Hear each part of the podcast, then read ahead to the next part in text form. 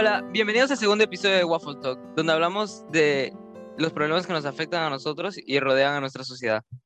¿Están listos? Bueno, eh, pues el día de hoy, desafortunadamente, no pudo acompañar a nuestra eh, compañera Menita por distintos problemas, pero eh, queremos introducir formalmente a la nueva integrante de nuestro grupo, que es Luciana. Hola, ¿qué tal? Y también tenemos a nuestra nueva invitada sorpresa de honor de hoy, que literalmente eh, mis compañeras no sabían quién era hace como dos minutos, quien es Daniela Merino. Ya, sin más que decir, vamos a empezar. Ya, Dani, te vamos a explicar la dinámica. La idea es que tú te puedas presentar por tipo un minuto, todo lo que tú quieras decir sobre ti, tu nombre, tu edad, qué te gusta hacer. No sé, o sea, tú quién eres, Daniela, y literalmente tienes un minuto para presentarte, así que siéntete libre de decirnos, no sé, algo un poco más de ti. Bueno, uh, me llamo Daniela Merino, actualmente tengo 15 años. Eh, me gusta mucho lo que está relacionado con el arte y de hecho, estoy siguiendo el, el, curso de arte de lo que vendría a ser eh, la candidatura de diploma. Es uno de mis cursos favoritos y disfruto mucho todo lo que tenga que ver con creatividad y, eh, no sé, aprendizaje que sea usando las manos. Entonces, es este, muy conveniente para, para cualquier método de aprendizaje que quieran realizar conmigo, que sea kinestésico. Y he adaptado algunas cosas de dietas que he hecho, como el detox, que no es exactamente una dieta, pero continúo con alguna de sus recomendaciones. Y bueno, perfecto. Sin más que decir, vamos a empezar con el tema, que seguramente Tiago ya te lo ha presentado y nosotros también como que ya nos enteramos cuál es, que es trastornos alimenticios. Ya, entonces tenemos la primera pregunta para iniciar esta conversación amigable. La primera es, ¿qué trastornos conocen? ¿De cuáles han escuchado? ¿Cuáles creen que existen? Etcétera. Dani, como nuestra invitada de honor, puedes comenzar. Eh, sí, eh, inicialmente conocía solo sobre dos, pero en los últimos años me he dado la oportunidad de poder investigar más de lo que es trastornos alimenticios y he llegado a conocer un aproximado de cuatro o cinco, si no me equivoco. Entre ellos, los más conocidos que vendría a ser la anorexia, la bulimia, los atracones. Y hay uno más que es de, es no identificado, si no me equivoco, que es donde comen objetos, no necesariamente alimentos. Eso yo no sabía. Yo me acuerdo que una vez en la televisión, como que habían personas que no sé, como que contaba su historia en base a era como que la anorexia, la bulimia tal vez, o si comían, como, como bien dijo Dani, como que objetos, no necesariamente comestibles, pero materiales de por sí. Eh, sí, eh, hay por ejemplo casos donde comen eh, cabello y hay otros casos donde comen cosas más extrañas, se podría decir, como plástico, entonces es bien complicado ese tema. Claro, o, sea, yo, o sea, yo digo que en verdad, tipo, depende de, no sé, como que la persona o las cosas que haya pasado de por sus experiencias. Y tal vez no haga conscientemente, como que tal vez no lo quiera hacer, pero lo hace tal vez. Claro, o sea, yo también he escuchado de otros donde no necesariamente como que dejas de comer completamente. Hay uno que es como anorexia, pero un poco más, se podría decir que leve, que se llama como ortorexia o algo así, donde te obsesionas por solo comer cosas, entre comillas, sanas. Entonces, sí, si crees que tipo el salmón y la lechuga es sana, solamente comes eso. Y te obsesionas por las dietas. Y también hay uno que no me acuerdo muy bien su nombre, pero es especialmente que les afecta a los hombres, donde se obsesionan muchísimo por ganar masa muscular. No me acuerdo el nombre, ahorita busco. Eh, justo de lo que estaban hablando, perdón, es que sí reconozco algunas de las que acaban de decir, pero también acabo de recordar una que se llama la diabulimia, que eso le afecta a los diabéticos más que nada, que los diabéticos por no engordar no se aplican las dosis correctas de insulina y tipo, es verdad, la insulina engorda en cierta medida o aumenta eh, la masa corporal. No sé, tendría que leer un poco mejor acerca de eso, pero eh, recuerdo que sí se llamaba así. Eh, sí, justo como estabas hablando de un tratamiento, se podría decir como es inyectarse la insulina. he visto en una película que justo también estaba bastante interesada en este tema, donde había una chica que necesitaba suero y no se lo quería poner porque el suero eran bastantes calorías. Entonces, era, literalmente vivía por el suero y no se lo quería poner aún por el miedo a engordar con esas calorías. Sí, y o sea, a pesar de que se considere tratamiento, porque no es, realmente no se trata sobre comer o no se trata sobre la comida, se trata sobre mantener el control sobre la persona. Y o sea, algo que yo sé sobre los trastornos alimenticios es que tienen que ver con enfermedades mentales como que detrás, ¿me entiendes? Entonces, generalmente la anorexia se relaciona a la depresión, eh, la bulimia y los atracones se pueden relacionar a la, la ansiedad, etc. Entonces, hay como que diferentes extremos que no es que la persona tenga anorexia porque quiere. Entonces, como que hay, hay mucho detrás y por eso necesitan diferentes tipos de tratamientos. Un montón de factores psicológicos que afectan a eso. Claro, y los factores psicológicos lógicamente vienen de algún lado, lo cual es el segundo tema. ¿Cuáles consideran ustedes que pueden ser las causas que una persona puede tener para desarrollar un trastorno alimenticio? Yo diría que, no sé, o sea, más que por experiencia personal, yo diría que tal vez como que las redes sociales, tal vez como que ver a tanta gente que es, digamos, perfecta, no sé decirlo así, eh, o un ideal, un modelo a seguir, tal vez, ya sea de manera estética o de manera mental, tal puede ser, no sé, como uno lo quiera ver. Pero no sé, como que ver que hay tanta gente la cual sigue un modelo o un molde y que nosotros no nos podamos apegar a él, es lo que nos hace sentir como que, no sé, a ciertas, ciertas, hasta cierto modo como que inferiores y nos hace decir, ¿por qué no puedo ser tal persona? ¿Por qué no puedo llegar a ser tal, tal persona? ¿no? Bueno, este, asimismo, como menciona, de la influencia que tienen las redes sociales, es también aparte de la información que nos están brindando, porque eh, personalmente en clases han estado mencionando mucho lo que vendría a ser el valor nutricional de la comida y ha sucedido de que veo mi plato como valor nutricional y no como alimento. Entonces, es algo que también te influencia muchísimo en lo que vas a comer y por qué lo estás comiendo. O sea, yo me acuerdo que, no sé, tal vez era tal vez sexto, primero, segundo, tercero de secundaria, en la cual, en la época en la cual, o sea, desayunaba, pero algo, desayunaba algo muy pequeñito, si era como que en el break no comía nada, los almuerzos era como que comía la mitad del almuerzo y si cenaba era como que algo chiquito también. Y, o sea, si yo me doy cuenta, como que hago un throwback o un... Me acuerdo de cuando estábamos en esas épocas, o sea, yo comía súper poquito. Y como que empezaba a ver la comida, ya no como la comida que yo quiero disfrutar, pero más como un número, un número que decía como que, ah, sí, esto tiene como que aprox calorías. Si yo como de más de esto, voy a llegar a engordar o puede llegar a engordar yo. Eh, como no teníamos una balanza en mi casa, porque si no, te juro que me iba a volver loca, era como que yo veía la comida, yo veía el plato y yo veía números. Yo no veía comida, yo no veía arroz, yo no veía tallarines, yo veía números. Yo decía como que así, ah, 7.50 tal vez, ah, 8.90 tal vez. Yo, yo veía las cosas así, incluso yo lo buscaba en internet. ¿Cuántas calorías tiene esa comida? ¿Cuántas calorías tiene esa otra comida? Si como además esto, ¿cuánto me va a afectar esto a mí? Claro, sí, ah, me identifico mucho con eso. Creo que es algo que muchos adolescentes, creo que específicamente chicas, pueden identificarse, porque como dicen ustedes, la sociedad espera mucho de cómo nos vemos y también como que la causa principal para mí es el autoestima, que no nos, no nos crían para ser suficientemente fuertes y conocer que nuestro valor no yace en nuestra imagen. Entonces, como no nos crían para ser fuertes y vamos al mundo exterior con los números y con las calorías y las grasas, carbohidratos, etcétera, y con todas las dietas, ya hay un montón, si vas a internet, hay un montón de blogs pro Ana, pro anorexia, así literalmente se llama pro Ana y es es un contenido que se consume de manera muy fácil.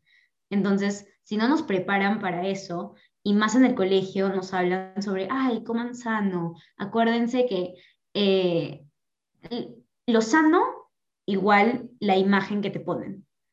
Porque una persona no puede ser sana si tiene tres kilos más, tipo se muere, ¿me entiendes? Lo cual no es cierto. Bueno, pues justo de lo que estaba hablando, esto también tiene que ver un montón con los estereotipos que nos han impuesto la sociedad. Por ejemplo, eh, nos han puesto que, no sé, la figura femenina tiene que ser delgada, con curvas, un montón de otras cosas que impone el, la sociedad para el cuerpo femenino, cosa que es prácticamente que quieren que sea Barbies. Es como que eso no sucede, no sucede a menos que te afectes demasiado tu salud y las personas se sienten acomplejadas gracias a eso.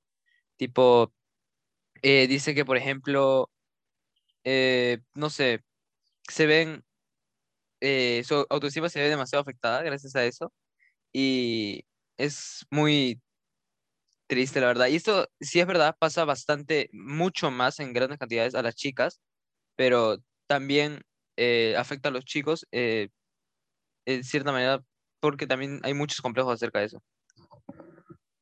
Eh, sí, ¿no? Cambiando un poquito de el tema, eh, mencionar de que los trastornos alimenticios no son únicamente de eh, la comida en sí, sino también del comportamiento que tiene la persona ante eh, la comida, se podría decir. Hay gente que siente vergüenza de comer frente a otras personas, hay otros que se refugian en lo que vendría a ser el ejercicio, se limitan a comer, otros que comen demasiado. O sea, un trastorno alimenticio no es únicamente eh, relacionar en comer poco, sino es más grande de lo que podemos pensar. Claro, se trata sobre cómo se siente una persona, tipo antes, después o durante la comida. Y claro, como dice Dani, como que no es un trastorno alimenticio, no es pensar en el plato de comida, sino es pensar en cómo se siente la persona cuando está viendo el plato de comida. Entonces, empalmando con lo que decía Tiago sobre los efectos, especialmente en las chicas, sobre la autoestima, para ustedes o para su entorno, ¿cuáles han visto que sean los efectos, ya sea de trastornos alimenticios o quizás sobre los estereotipos de belleza o el contenido que consumimos, etcétera? ¿Qué han visto ustedes? Yo, o sea, yo por ser mujer en general, yo he visto muchas veces en las cuales, bueno, familiares míos me han dicho como que, oye, deberías hacer esto, ¿Por qué tu cuarto no está ordenado? O sea, eres mujer. Eh, ¿Por qué te dices de dicha manera? Eh, ¿Por qué no haces esto? ¿Por qué no haces lo otro? O sea, eres mujer, deberías hacer tales cosas. O sea, y, o sea, uno también se queda como que, pero, o sea, soy humana, puedo hacer cosas que tal vez no estén literalmente por estereotipo relacionados a mi género, pero, o sea, yo soy así. si yo no hago eso, yo, no, yo dejo de ser Ariadna. Si yo dejo de ser desorganizada con las cosas que tengo, dejo de ser yo. Si yo me visto de X manera, dejo de ser yo. Solamente por satisfacer el estereotipo de la gente, empiezo, digamos, a cambiar mi personalidad. Y, o sea, no sé, por ese lado yo lo veo. Claro, lo que decías de la familia creo que es algo muy grande, que te dicen, ah, su, ¿por qué, ¿por qué comes tanto? ¿Y por qué, por qué te sirves esto? Sí, deberías, deberías salir a correr, ¿no? Como que te queda apretada esa blusa, ese tipo de cosas. Y si por A o B ven a alguien como que, entre comillas, más sano o más delgado, eso es. Si te ven más flaca, te dicen, wow, muy bien, pasa la dieta, se nota que te estás esforzando. ¿Qué pasa si me enfermé? ¿Qué pasa si me enfermé por dos semanas y no comí. Dani.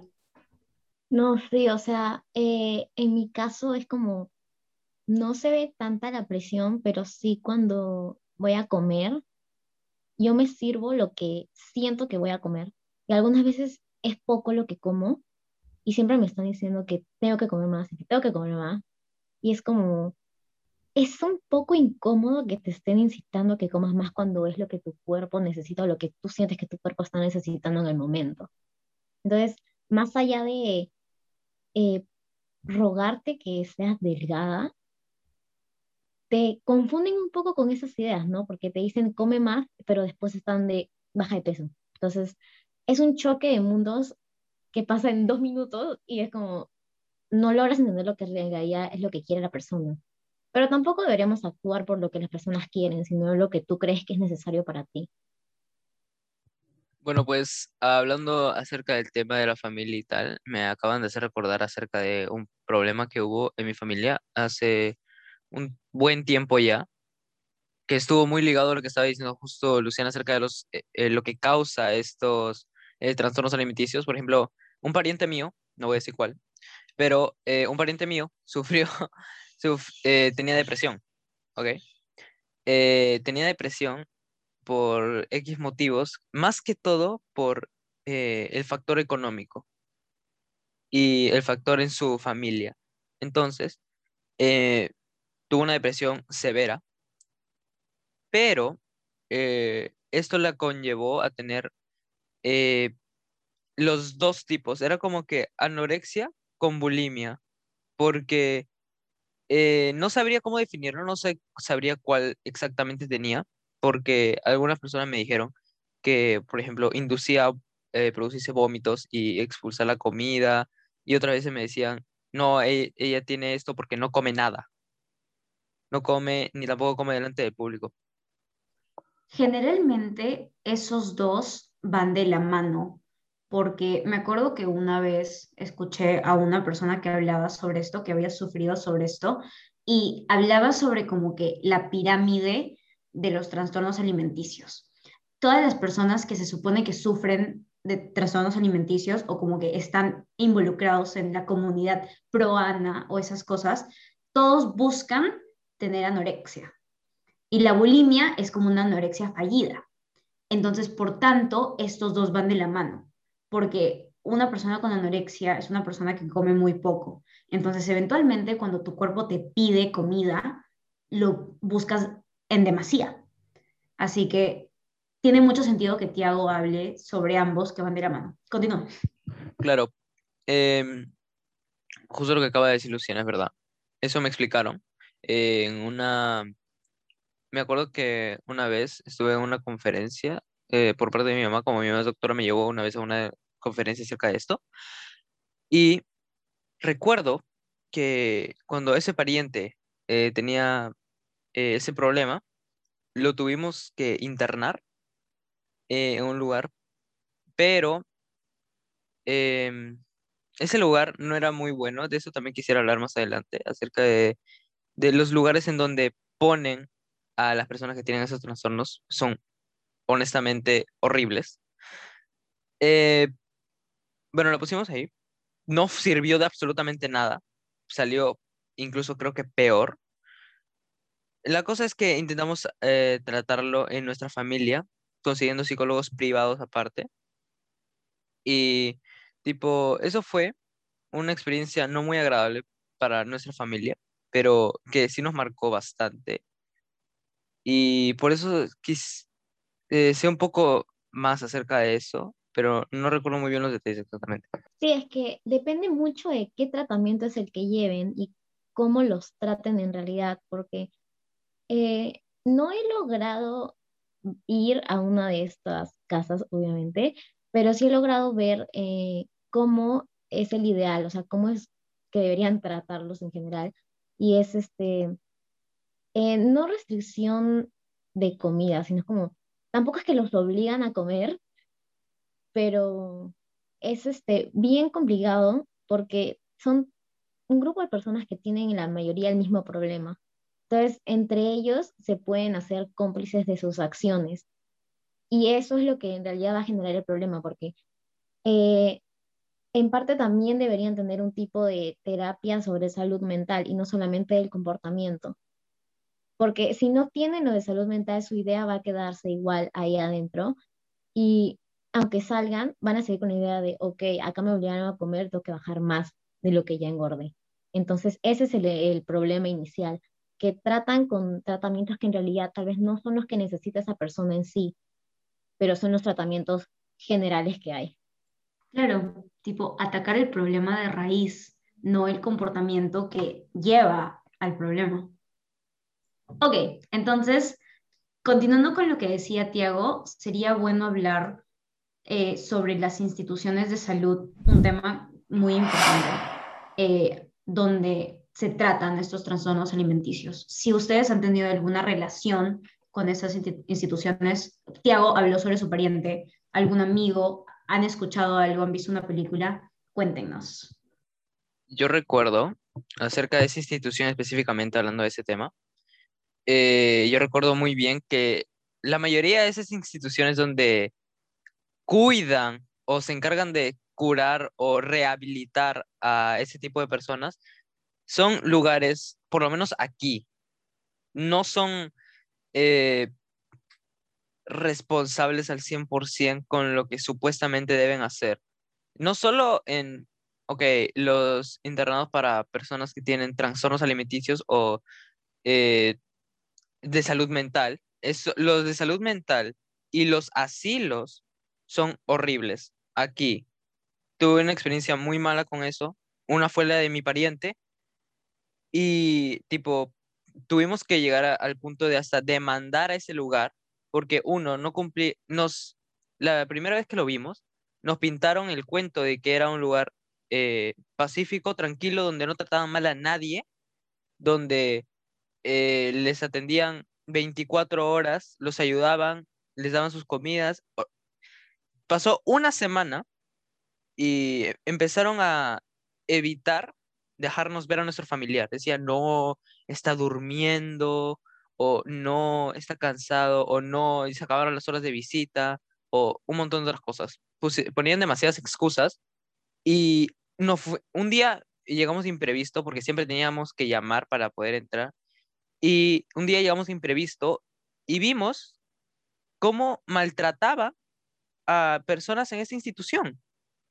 Nosotros nos asustamos, llamamos directamente a la policía y vinieron y sacamos a nuestro pariente ahí. Casi entramos a un rollo legal, no sé si entramos realmente, pero fue horrible. O sea, en verdad el sistema de por sí, ya sea de psicología o para las personas que pasan por este tipo de problemas, o sea, el sistema deja de convertirse en algo como una ayuda y se convierte más en un negocio con el fin de que pues la gente entre y pues paguen con el fin de que se mantengan y como dijiste bien el ejemplo de Tiago, o sea, todas esas excusas que te hicieron eran nomás con el fin de que siguieras pagando y que se mantenga tu familiar ahí. Bueno, sí, personalmente tuve la experiencia de ir a varios asilos por, el, por un proyecto que que tuve y tuve la posibilidad de hablar con una, una, una adulta mayor y estaba con la enfermera o con la asistente de la casa. Y la estaba tratando bastante bien cuando estaba ahí. Y luego cuando la asistente se fue, la señora me dijo, esta es una mentirosa. Ustedes cuando se van a ir, ella va a volver a ser mala conmigo. Tuve la experiencia de escuchar eso yo hablando con la señora y me quedé muy impactada de lo que estaba diciendo, porque yo lo vi y la trataba muy bien. Pero la señora estaba tan segura de lo que estaba diciendo que empecé a creer a la señora, porque aparte de mi abuelita también, que iba a visitar a mi bisabuelo en un asilo, también siempre nos contaba anécdotas bien eh, horribles de cómo los trataban, ¿no? Y ella me dijo, ellos están, eh, los abuelos llegan bien y cuando los empiezan a tratar ahí mal, es para matarlos, no es para cuidarlos. Y ella me dijo, yo he visto abuelos que han entrado lucios y a las dos, tres semanas ya no podían ni hablar.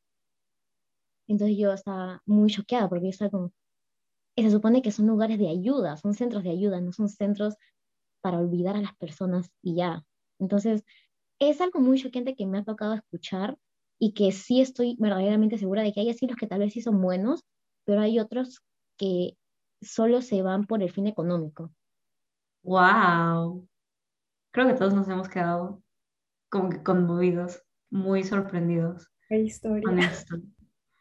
Y creo que seguimos con el tema siguiente. Ay, qué bonita esta conversación, que es sobre el impacto que tienen en nuestras vidas, en las vidas de las personas que han sido afectadas, ya sea por trastornos alimenticios, por estas instituciones, por estereotipos, por eh, comentarios de nuestras familias. Cuéntenos, ¿cómo se han visto ustedes afectados por esto? Em, no sé, creo que más por experiencia personal es por lo cual como que yo me interesar en ese tema. Y ya Dani tal les contará su propia historia. Pero, ¿cómo se llama? O sea, yo por experiencia personal, eh, a lo largo de los últimos como que cuatro meses aproximadamente, yo sé, o sea, yo sé que sufro de ansiedad.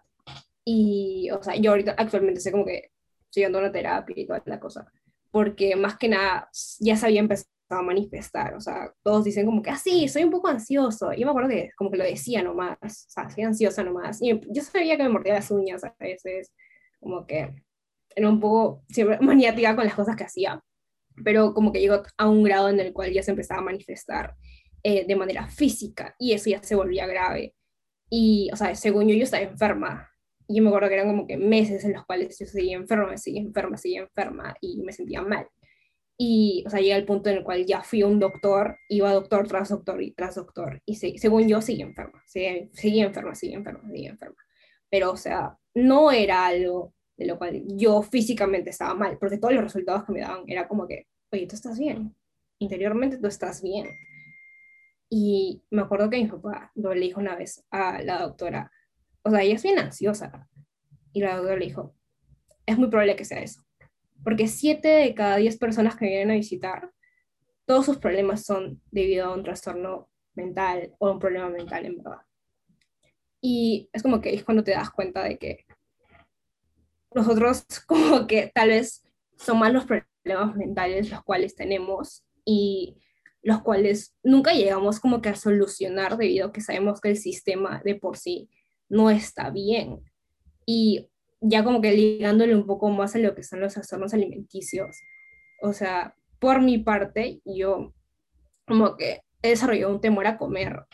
O sea, hace como dos meses yo no comía como que lo que debía comer. Me saltaba las cenas y como el día siguiente como me tengo que levantar súper temprano porque tengo que hacer tenis, sea, eran como 14 horas sin haber comido. Y pues, o sea, ¿de dónde saca energía? De, de nada. Y justamente como que ayer como que me, caí, en cuenta de que lo debía hacer, porque digamos que me pasó un episodio en el cual me sentía súper mal, y, pero soy una persona que ahora estoy aprendiendo a cuidar mi salud, y fui a conferencia de todas maneras, sintiéndome mal, habiendo pasado ese terrible episodio de haber estado sin comer 14 horas, 15 horas aproximadamente. Y obviamente mis papás se preocuparon, porque dijeron, esto es, más grave, esto es más grave de lo que pensamos. Ese trastorno que como que poco a poco se ha empezado a manifestar es más grave de lo que creemos o lo que alguna vez empezamos a decir, pues, ¿no? Porque todo el mundo te dice como que, ah, sí, es un adolescente y tiene problemas, tal vez, escucha, qué triste, ¿no? O no sé, es algo de la adolescencia, ya lo va a pasar, todo va a estar bien. y en verdad como que las cosas se empeoran conforme uno dice que las va a solucionar. Porque yo me acuerdo que decía, ah, sí, voy a leer mi libro de psicología y todo va a estar bien. Yo voy a aprender y yo simplemente voy a solucionar mi problema independientemente. Pero no es hasta que una persona externa ve el problema de por sí, eh, cuando te das cuenta de que, uy, esto es más grave, esto es más grave, esto, o sea, de verdad necesito ayuda, de verdad necesito ayuda, ya sea un psicólogo, decía de mis papás, y es como que precisamente por una situación en la cual yo pude, digamos, relacionarme más con mis papás, realmente, o sea, me daban como que ataques de ansiedad, me acuerdo como en las madrugadas, yo le escribí a Tiago, te escribí, te escribí Tiago, y, o sea, en verdad como que estaba mal, según yo era un problema, pero en verdad como que el mismo problema que me hacía más ansiosa, y me volvía más ansiosa, y según yo era como que las comidas, comida de más, y como que empezaba a desarrollar, un, ya eh, como que comencé a desarrollar un, un, miedo por como que empezar a vomitar y todas esas cosas. Y llegó un punto en el cual dije, incluso la misma psicóloga me dijo, felizmente no has llegado a ese punto porque podría haberse convertido en una anorexia. Azuari, tipo, aso. En serio, no tenía ni idea de todo lo que dijiste. Y creo que en parte esa es la importancia de que hablemos sobre estos temas, porque si yo no hubiera escuchado tu historia ahorita, yo no sabría que hay más personas en el mundo o en mi entorno que pueden identificarse con lo que yo, yo he sentido en algún momento. Lógicamente, creo que todos tenemos una relación complicada con la comida. Y o sea, personalmente, como que el impacto que tienen los trastornos alimenticios es que me acuerdo que cuando estábamos en presenciales y estábamos con todas las chicas, yo me juntaba mucho con las chicas y vivía en primera persona lo que es los comentarios o las conductas que perpetúan estos, estos comportamientos, ¿me entiendes? Entonces, es, es algo tan social o tan cultural lo que nos lleva a sentir lo que sentimos, que no estamos solas o no estamos solos en general. Y eso también es muy importante, hablar sobre la salud mental de los chicos, porque no lo hacemos tan seguido como de las chicas. Teo. Eh, básicamente, lo que eh, uno, sí, sí, Ariadna ya me había comentado acerca de esto, y de hecho, eh, era un poco heavy, pero acabo de recordar, con lo que acaba de decir Luciana, que, por ejemplo, no nos educan para esto. Tipo, nadie lo enseña o no, no se lo toman tan en serio. Por ejemplo, no sé, no recuerdo si fue el colegio o fue una charla o lo que sea, pero la cosa es que estaban hablando, eh, corríjame si estoy mal, no me acuerdo si fue el colegio, que una vez hicieron una charla en el hall, tipo diciendo como que vamos a presentar los trastornos alimenticios. Eso creo que fue una vez y nunca más se volvió a hacer. Ni los profesores hablaron de eso, eh, ni nadie habló nunca más de eso. Tipo, uno, exacto, yo también estoy dudando si pasó o no, porque no recuerdo bien. Y me, si pasó, eh, fue tan irrelevante la información que nos dieron ahí, voy a ser sincero, si pasó fue tan irrelevante la información que nos dieron ahí, e impactó tan poco que no me acuerdo si pasó o no. La, lo que voy es que las escuelas no se preocupan lo suficiente eh, al enseñar estos temas. Tipo, eh, lo toman a la ligera, como si fuera cualquier problema leve o alguna enfermedad muy leve o cualquier cosa, que no lo toman tan en serio. Y la verdad, eso es preocupante porque eso llega a tener un impacto en nosotros diciendo como que siento esto, ¿qué hago ahora? Nadie me dijo qué hacer, ¿qué puedo hacer ahora? ¿Cuál es el remedio para esto? No existe, nadie me lo enseñó y te quedas como que un vacío total sin saber nada. Sí, completamente. Es un tema que se toma muy a la ligera y afecta a tantas personas a nuestro alrededor que cuando vemos las conductas en nuestra cara no sabemos qué hacer o no sabemos identificarlo. Y creo que esto nos lleva un poco más a las conclusiones finales sobre todo lo que hemos hablado. Hemos llegado a criticar el sistema como siempre. Entonces, algo que han aprendido, algo que han, algo nuevo que han aprendido hoy, cuéntenos sobre las instituciones alimenticias o lo que dijo tía, o sea, yo en verdad no sabía que existía esto, yo solo como que pensaba que era algo como que así, ah, que lo puedes hacer con tu terapeuta, tal vez, con el psicólogo, psiquiatra, maybe, pero no sabía que en verdad como que había instituciones, o donde yo sabía era como que nomás asilos. Sí, no, o sea, antes de cerrar todo quería decir que eh, es muy importante no diagnosticarse con nada porque eso es algo muy grave que se suele hacer y genera mucho más miedo de lo que podrías tener en realidad, ¿no? Que lo mejor sería consultar con un médico que es la persona que está especializada en eso y que ha estudiado para poder decirte si estás bien o no.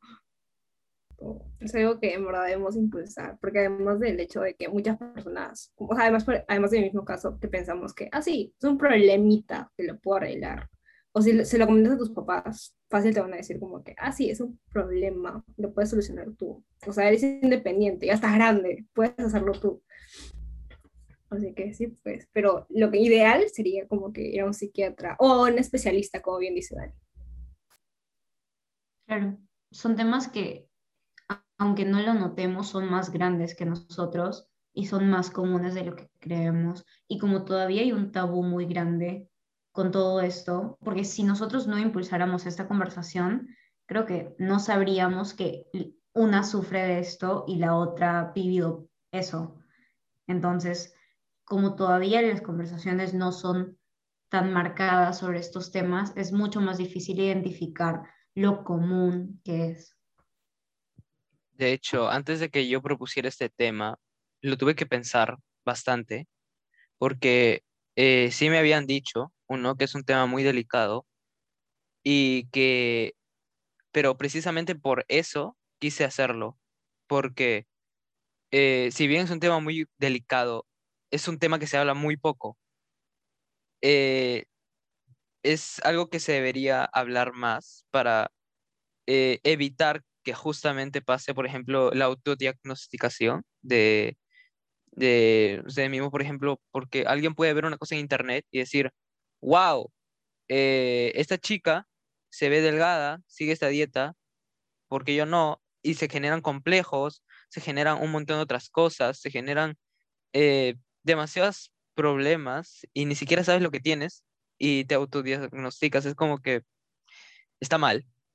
Y precisamente por eso quise eh, meter ese tema, me lo pensé bastante y me intenté informarme lo más que pude de esto. Eh, la verdad, eh, lo que yo aprendí más o menos hoy es que uno son trastornos y que son muy difíciles de notar en una persona. Por ejemplo, tú puedes decir, si, si yo no hubiera conocido el caso de Ariadna, tipo, si no me lo hubiera contado, yo podría decir, por ejemplo, perdóname Ariadna, pero podría decir, por ejemplo, que es una persona, una chica chill, que no le pasa nada, eh, está tranquila, pero eh, en verdad eh, se nota tan poco. Y creo que eso también es un problema que también, por ejemplo, puede involucrar a la familia diciéndome, diciendo, wow, no sabía que mi hijo tenía tal, no sabía que mi hijo tenía tal, y tipo, no se ve eh, hasta que ocurre algo que no quiero mencionar, puede ocurrir algo malo, y a veces los padres no lo notan. Eso, tipo, el tema creo que nos, nos queda pendiente hablar mucho sobre la salud mental, porque esto ha, hablado, ha involucrado mucho la salud mental, pero algo muy importante sobre trastornos, ya sea mentales o alimenticios, es que la gente no se da cuenta hasta que pasa algo trágico. No, no se dan cuenta de que estás deprimido hasta que un día simplemente no te levantas. No se dan cuenta de que sufres de un trastorno alimenticio hasta que estás en un estado de deterioro constante y la gente se empieza a dar cuenta. Dani.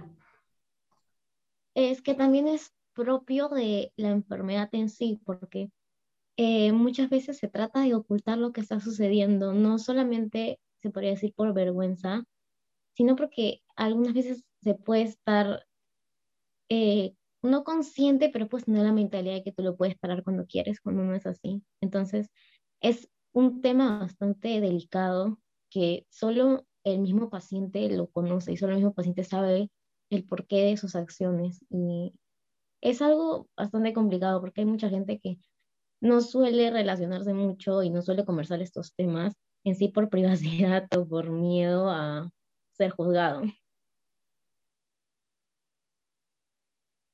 Eh, básicamente, eh, ya para, si alguien quiere decir algo más, sino para ir cerrando, ok. Eh, para ir cerrando este tema, quisiera decir como último, para la gente que eh, probablemente lo esté escuchando, decir que eh, creo que lo más recomendable, aunque sea difícil, es buscar ayuda. Si no ves ayuda en alguna figura, no sé, familiar o algo, eh, intentar buscar ayuda de cualquier manera, pero no guardártelo. sé que es difícil, sé que también es contra la voluntad de esa persona por específicamente la enfermedad que tiene, etc. Pero eh, yo creo que lo más recomendable sería decir a la gente que busque ayuda. Claro, o sea, creo que es, es un mensaje muy positivo lo que dices, como que para cualquier persona que pueda necesitar ayuda y no le esté buscando por miedo, lo primero es no guardártelo a la, persona que le tengas más confianza en el mundo, trata de hablar sobre este tema. intenta paso a paso, no tiene que ser todo de golpe, no tienes que ir a la policía y pedirles ayuda. Trata de, trata de sacarlo, porque eso es lo más importante. Intenta y tienes que saber que no estás solo. Y yo sé que es algo demasiado, que se, se dice muchísimo en temas de salud mental, pero creo que Ari es un buen ejemplo de alguien que quizá no teníamos ni idea que estaba pasando por tantas cosas y gracias a que ella compartió su historia, por lo menos yo siento que hay alguien con quien me puedo identificar. Hay alguien con quien le puedo hablar sobre estos temas y sé que me va a entender. Entonces, si empiezas quizá tú a contar tu historia, más personas se van a animar y así le quitamos el tabú al tema. Sí, nomás decir como que como persona que le ha pasado, en verdad, escríbele, no tengas miedo, o sea, le puedes escribir a alguien, no importa si es a las 2 de la mañana, tal vez no te voy a leer esa hora, pero escríbelo. O sea, te, juro que se te quita un peso con solo escribirle a la persona. A mí incluso me temblaba la mano con solo pensar, estoy fastidiándole el tiempo a la persona, estoy enviando este mensaje a una persona X y puede que le esté perdiendo su tiempo y puede que no lo escuche, puede que no lo lea, pero solo allí envíalo, en serio, o escríbelo, escríbelo, díselo a alguien o díselo eh, díselo, díselo a ti, o sea, grábate si quieres diciéndolo. En verdad ayuda muchísimo solo decirlo, verbalizarlo, decir todo lo que estás sintiendo, es de mucha ayuda. Y a quien sea, quien sea, sea la persona que más le tienes confianza, la persona más desconocida del mundo, porque crees que no te va a juzgar, en verdad, solo decirlo, escribirlo o canalizarlo es lo que ayuda. Pues em, me acaba de hacer recordar, supuestamente estamos cerrando, pero me acaba de, surgir em, una, me, acaba de venir, no una idea, sino como acabo de recordar algo, em, que las personas a veces, eh, algunas no los dicen, eso lo leí y me lo dijeron también en la conferencia que ya había dicho, que las personas a veces no lo dicen o no lo quieren ah, exponer porque dicen es algo horrible, es algo malo. La sociedad lo ha impuesto como que es una enfermedad eh, terrible, las personas que tienen eso estás enferma, estás eh, loco, desquiciado, X. Eh, la sociedad ha impuesto bastante eso y tipo diciendo que es verdad, no voy a decir que no, pero, o sea, no es, no es normal, pero no está mal tampoco. De, y la sociedad te ha hecho pensar que si tienes eso o sufres de algo parecido, es lo peor. Es terrible cómo impone eso la sociedad y la verdad eh, se debería cambiar eso. Bueno, pues finalmente, eh, para terminar esta Plática. Eh, fuerte. Fuerte, fuerte, es fuerte. Difícil, fuerte, pero importante. Es fuerte, pero exactamente, es importante. Eh, y bueno, también queríamos comentarles que si necesitan hablar con alguien, pues pueden escribirnos por nuestro Instagram, que es arroba wafflestock. Pero les recomendamos desde aquí que lo mejor es hablar con un especialista y que por favor busquen toda la ayuda posible. Solo me queda decir, eh, aunque es un tema fuerte y es muy difícil, la verdad, de tratar, intentamos hacerlo lo mejor que podamos para que la sociedad eh, o las personas en general entiendan que no están solos, que pasa y pasa con mucha frecuencia y que es algo que eh, no es de qué sentirse avergonzado, sino es algo para buscar ayuda y tratar de cambiarlo. Bueno, para terminar, solo quisiera, solo me queda, la verdad, agradecer a Daniela por eh, participar en esta eh, edición de Waffle Talk, el segundo episodio. Y te estaremos mandando un waffle próximamente. esperamos que lo disfrutes. Y sin más que decir, eh, espero que nos veamos en el siguiente episodio. Siguiente.